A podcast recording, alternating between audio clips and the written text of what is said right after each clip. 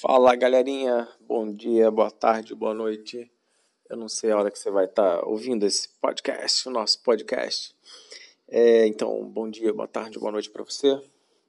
Vamos conversar por aqui e vamos conversar sobre um tema muitíssimo querido por vocês, alunos do nono ano. Vocês já há muito tempo vêm me perguntando sobre isso, sobre os conflitos mundiais, guerras mundiais e finalmente chegou o momento de conversar sobre isso. Né? Desde o sexto ano, vocês já fazem perguntas né? e a gente sempre responde, tenta responder, fazer resumos e tal, porque vocês têm muito interesse nisso. Sempre tiveram. E realmente é um assunto muito interessante mesmo. E aí chega o momento, a gente vai começar o nosso livro 2. Livro 2, finalmente, livro 2. E vamos começar por aqui, tá? Vamos começar por aqui, começando hoje é, essa série de gravações, ora em áudio só, ora em vídeo também, tá bom? A gente vai conversando por aqui. A diferença é que aqui eu estou falando sozinho, solitário, mas vocês podem participar lá por meio do fórum, ok? Mandem perguntas, dúvidas, sugestões também. Lembrando que você pode acelerar o, o áudio se quiser, pode diminuir, pode voltar e ouvir quantas vezes quiser, tá bom? E conversando então Iniciando aqui, começando com o tema Guerra Mundial. Grande Guerra Mundial. Primeira Guerra Mundial. Queridos e queridas, é importante vocês saberem que essa Primeira Guerra só foi assim chamada depois da Segunda Guerra, é claro. Né? Até o momento, quando ela acontece, ela, e ela inicia em 1914, vai até 1918, quatro longos anos, longuíssimos anos de conflito, muitas vidas perdidas, milhares e milhares de vidas perdidas. Ela, esse conflito, até então, né, ele era conhecido só como Grande Guerra Mundial, porque pela primeira vez um conflito envolveu países de vários continentes diferentes e daí o nome Guerra Mundial, né? Parece meio óbvio, mas é importante falar sobre isso também. Bom, para falar sobre guerra é importante a gente separar, né, contexto, personagens, o conflito em si e o desfecho, certo? Para ficar mais didático, para ficar mais simples da gente entender. Então vamos lá. Conversando sobre o contexto. Que contexto era esse, né? E aí esse contexto em si, ele se insere como uma das causas do conflito também, porque é um contexto de disputa entre as potências, entre as potências europeias. Os países europeus viviam um momento de desenvolvimento industrial, de segunda revolução industrial, é, desenvolvimento econômico, social, é, a população é, crescendo bastante e é importante falar sobre as, a, a corrida imperialista, né? Corrida imperialista, os países buscavam é, novas fontes de matéria-prima, buscavam outros países, outros lugares para encontrar matéria-prima lá, mão de obra também, mão de obra barata, e encontrava uma maneira também de dar vazão ao inchaço populacional de algumas capitais, né, de algumas cidades europeias, mandar pessoas para lá. E eles então resolvem, no final do século XIX, esse é o momento conhecido como neoimperialismo, novo imperialismo, né, ou neocolonialismo. Imperialismo, desculpa, imperialismo ou neocolonialismo. Por que neocolonialismo? Porque é um novo colonialismo. Lembra lá daquele colonialismo do século XVI, quando Portugal e Espanha foram os pioneiros, não foram os únicos, mas foram os primeiros a se lançarem em busca por colônias e tal. Nós aqui fomos descobertos ou achados em Portugal e Espanha, então são os pioneiros nesse colonialismo, nessa busca por colônias fora de seu território. E aí Brasil, o Brasil, o nosso querido Brasil, é um desses territórios. Depois, é, logo mais, França, Inglaterra, Holanda também também tiveram seus momentos de também tiveram a sua, a sua expansão marítima. Mas esse é o período conhecido como colonialismo, que a gente vê normalmente lá no sétimo ano. E agora, no nono ano, a gente vê um novo colonialismo, também conhecido como imperialismo, que é esse período de dominação das potências europeias sobre o continente africano, asiático e americano também, de certa forma. Seria uma dominação mais informal, não física, mas informal no sentido de ser é, influência na área, de ser uma influência na área da cultura, né, na área da, da, de roupas, comércio, enfim. E, mas como que isso se insere como uma das causas da Grande Guerra Mundial? Bom, se insere porque as potências europeias elas disputavam essas novas áreas. Então, aquelas que tiveram menor participação, principalmente aí a Alemanha, elas se ressentiam dessa corrida desigual e dessa distribuição de territórios desigual também. Disparado, a Inglaterra era a potência, era o país que mais tinha, que mais tinha colônias. É, por isso também chamada de o império onde o sol nunca se põe. Interessante isso, né? A grande Inglaterra da era vitoriana, da era da rainha Vitória, enfim. E essa é uma das causas do conflito. Então, se você puder, pega aí uma caneta, pega papel caneta e anota aí, vai. Causas, vamos elencar essas causas, vamos formar um hall de causas da Primeira Guerra Mundial. Então você pode colocar aí as rivalidades entre as potências europeias é uma delas. Uma dessas potências era a Alemanha, né? As rivalidades. A Alemanha se ressentia muito e a Alemanha estava despontando como uma, como uma potência. A Alemanha reunia condições bem interessantes. A Alemanha estava recém-unificada. A Alemanha, a, a unificação alemã é, do, é no final do século XIX, 1871, na verdade, 1871, é, 70, 71, e a Alemanha, antes de ser a Alemanha que a gente conhece, ela era uma confederação, vários, vários estados, um desses estados, a Prússia, era um estado bem, bem industrializado, e eles lá reuniam duas características bem interessantes, que era a indústria siderúrgica e a indústria química. Juntando essas duas, esses dois ramos, né, você tem a indústria bélica. Isso é bem interessante da gente pensar. A indústria bélica, para fazer uma guerra, você precisa de armas, muitas armas. E a Alemanha estava reunindo isso. Então, a Alemanha é, tá, é, é, já era um país rico, né, estava se desenvolvendo, estava despontando também como uma potência e ela tinha características expansionistas também. Então coloca aí no seu caderno mais uma característica, é, mais um ponto que se insere nesse contexto de guerra, junto com rivalidades entre as potências. Coloca aí o pan-germanismo. O pan-germanismo era uma ideia de uma Alemanha expansionista, uma Alemanha grande e poderosa, ok? Um outro ponto bem interessante também é o pan-eslavismo o pan-eslavismo. Havia uma ideia na Península Balcânica da união de todos os povos eslavos. Tá? A Península Balcânica, uma parte da Europa, você sabe que é uma península, né? Você se lembra bem de, do que é uma península? Uma faixa de terra que avança sobre o mar e é onde fica hoje os países é, Grécia, Bulgária, Albânia, Sérvia, Montenegro, enfim, são países é, belíssimos, né, por sinal. Esse lugar, é, essa península, era um local é, potencialmente explosivo. Potencialmente explosivo porque ela reunia é, religiões diferentes, etnias diferentes, línguas diferentes.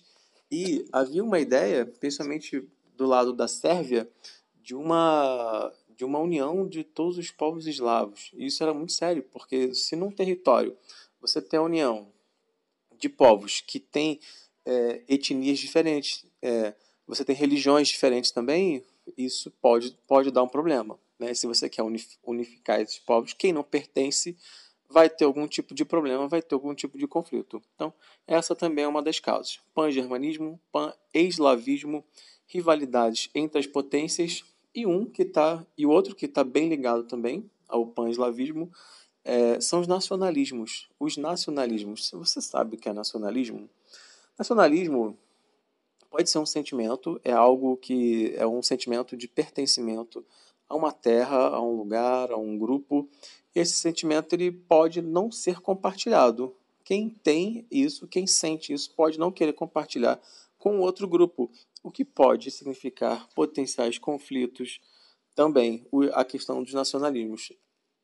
Ainda por cima, se você mistura pessoas que têm essas características diferentes em um mesmo lugar, Logo, eles vão querer se separar, vão querer se juntar, vão querer pertencer somente ao seu grupo, aquele que combina melhor com as suas características, com as suas ideias e com os seus gostos também.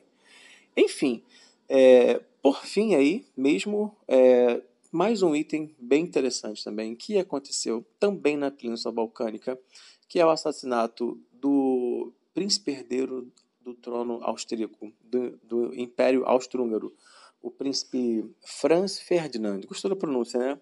Do Francisco Ferdinando, herdeiro do trono austríaco, que foi assassinado. Isso é muito sério, porque ele é assassinado na Bósnia, a Bósnia que tinha sido anexada pelo Império Austro-Húngaro. Ele era o herdeiro do trono austríaco, estava em visita a Sarajevo, capital da Bósnia, e é assassinado lá é, por um jovem nacionalista radical, assassinado a tiros, com tiro, e morre, e esse é considerado o estopim da guerra. Tá? A guerra estoura por causa disso, porque o Império Austríaco responsabilizou a Sérvia. A Sérvia, em princípio, é, não tinha nada a ver com essa história, porque era um jovem, era um jovem estudante, nacionalista, radical, não pertencia ao governo, então o governo sérvio é, diz que não tem nada a ver, né, não tinha nada a ver com esse atentado, mas é, posteriormente foram descobertos alguns documentos é, que comprovavam uma ligação do governo sérvio com esse assassinato. Enfim, isso é conhecido como estopim para a guerra, tá? É o ponto inicial da guerra e essa guerra essa guerra começa em 1914 e como havia uma costura, uma política de alianças entre os países que estavam se armando, mas havia uma paz, né, uma, uma, uma certa paz. Havia um, esse, esse, é um, esse é um período de paz. Já sem guerras sistêmicas na Europa já há algum tempo. O último conflito é, tinha sido a Guerra Franco-Prussiana, que foi entre a França e a Alemanha. A Alemanha, a Prússia, no caso, né, que, que é, que era um Estado alemão. Enfim, mas por causa dessas alianças, né, a Áustria declara guerra à Sérvia e por causa dessas alianças acaba arrastando os outros, os, os outros países para o conflito também. E aí entra um ponto interessante da nossa aula, que é a gente identificar quem são as partes desse conflito. Quem são as partes desse conflito? Bom, vamos separar aí a tríplice entente e a tríplice aliança. Tá? A tríplice entente é formada por França, Inglaterra e Rússia, ok? Inicialmente, é, a Tríplice Entente era chamada de Entente Cordial, Entente Cordiale. Entente Cordial era, em português, né, um entendimento cordial, um acordo entre partes, França e Inglaterra haviam acordado é, a respeito de Marrocos e Egito. O Marrocos seria uma área de influência da França e o Egito seria uma, é, seria uma área de influência da Inglaterra. É, eles já tinham esse acordo. Com o início do conflito, a Rússia se, se junta a eles porque a Rússia também tinha suas rivalidades por questões de, de fronteiras ali, porque a Rússia fica bem próxima da, da Península Balcânica, Europa, né? E então acaba arrastando, a Rússia se junta a eles. Então, de um lado, Tríplice Entente, Rússia, Inglaterra e França. De outro lado, é a Tríplice Aliança. Então a gente tem aí os impérios, o Império Germânico, o Império Alemão, o Império Austro-Húngaro e o Reino da Itália também. Depois se junta também o Império Turco-Otomano. Depois se junta o Império Turco-Otomano a eles. Bom, o conflito em si, né, já identificamos as, as partes, já identificamos o contexto, e o conflito em si é conhecido como aquele conflito, né, a guerra de trincheiras. A guerra de trincheiras, a guerra naquelas trincheiras, naqueles, aqueles, aquelas ruelas, é, vielas, né, valas abertas no chão, na terra, e havia uma, havia uma movimentação bem lenta, bem curta ali dentro, bastante limitada, e a vida dos soldados ali era uma vida muito, muito dura, né? Uma questão, muitas, muitas mortes, muitas doenças, é, sujeira, sangue, gente morta para todo lado, pessoas mutiladas, é, as, as doenças proliferando também. Aliás, sobre isso, um filme maravilhoso, recém-lançado, 1917, que fala sobre. Um, não é um filme sobre um, os grandes personagens da história, né? É, mas fala sobre um soldado, né? Não era nenhum grande oficial, mas era uma pessoa, um soldado que tinha uma missão a cumprir e cumpriu a missão. O filme é bem interessante, bem bonito. Estava em nossos planos para a gente assistir esse filme junto, mas acabou não dando certo, né? O filme saiu do cinema, enfim, veio esse período agora difícil e complicado, não conseguimos assistir. Mas vai chegar uma hora que a gente vai poder fazer isso. Mas uma das marcas dessa guerra é a Guerra de Trincheiras. Uma guerra longa que se arrastou por quatro longos anos. Havia uma ideia inicial de que o conflito fosse um conflito rápido. Né? Para vocês terem uma ideia, é, as tropas é, chegaram a, a confraternizar. No Natal, as, as, as tropas confraternizaram, é, trocaram presentes, trocaram né, felicitações e tal.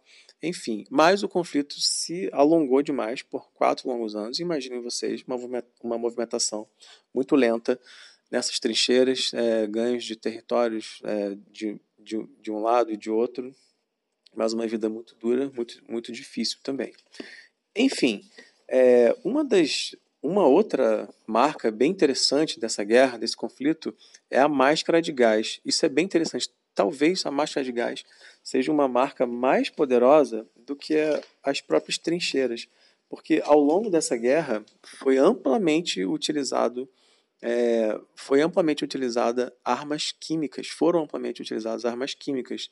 É, pela primeira vez na história, armas químicas foram, foram criadas e foram utilizadas contra seus inimigos. E, então, eles tinham que utilizar máscaras de gás para não serem intoxicados, para não serem afetados por essas armas. E aí fica a dica também para a gente assistir ao filme A Mulher Maravilha. Filme bem interessante, que mostra um pouco, claro, né, que é um filme de uma heroína, mas ele mostra um pouco essa busca por um super soldado, por um soldado super, super poderoso.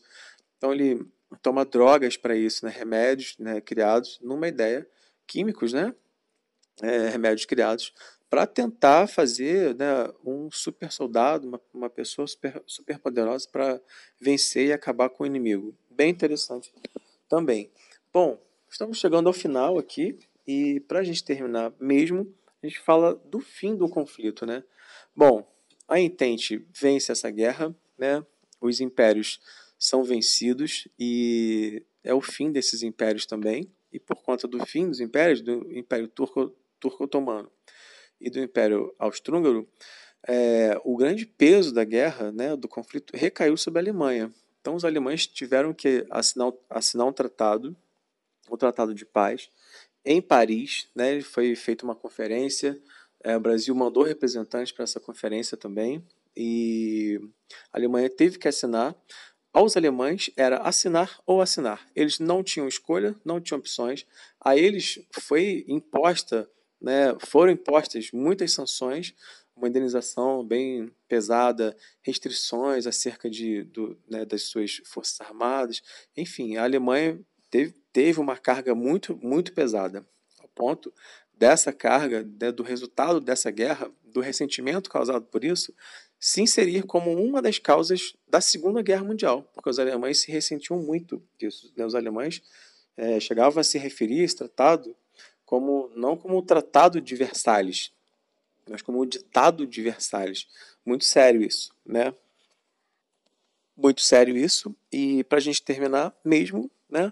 É, alguns historiadores dizem que não falam nem em, em, Primeira e Segunda Guerra, mas eles fazem, fazem referência a um conflito só, porque a Segunda Guerra seria uma continuação da Primeira Guerra. E, de fato, isso faz bastante sentido, mesmo por causa das questões mal resolvidas e mal colocadas.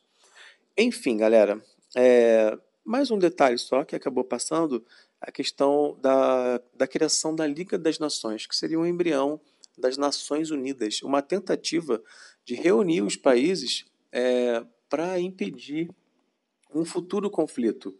Né? Acabou não dando certo essa iniciativa de criação da Sociedade das Nações ou Liga das Nações. Acabou não dando certo, é, mas ficou marcado na história. Né? O Brasil participava também, mas, mas acabou não dando certo. Acontece a Segunda Guerra e após a Segunda Guerra, em 1945, é que é formada a, Organiza a, a Organização das Nações Unidas, a, a ONU, que é uma iniciativa de reunir os países e evitar novos conflitos na história da humanidade. Enfim, galera, eu tentei resumir para vocês aqui. Eu queria que tivesse ficado um pouquinho mais curto. Estamos com quase 20 minutos agora. Mas eu queria agora é, pedir para vocês participarem do fórum. Participarem do fórum que vai estar tá aberto para vocês mandarem perguntas, mandarem ideias, dúvidas, enfim, que vocês participassem é, colocando a opinião de, de vocês, ok? Bom, obrigado pela atenção, pela paciência e até a próxima. Abraço.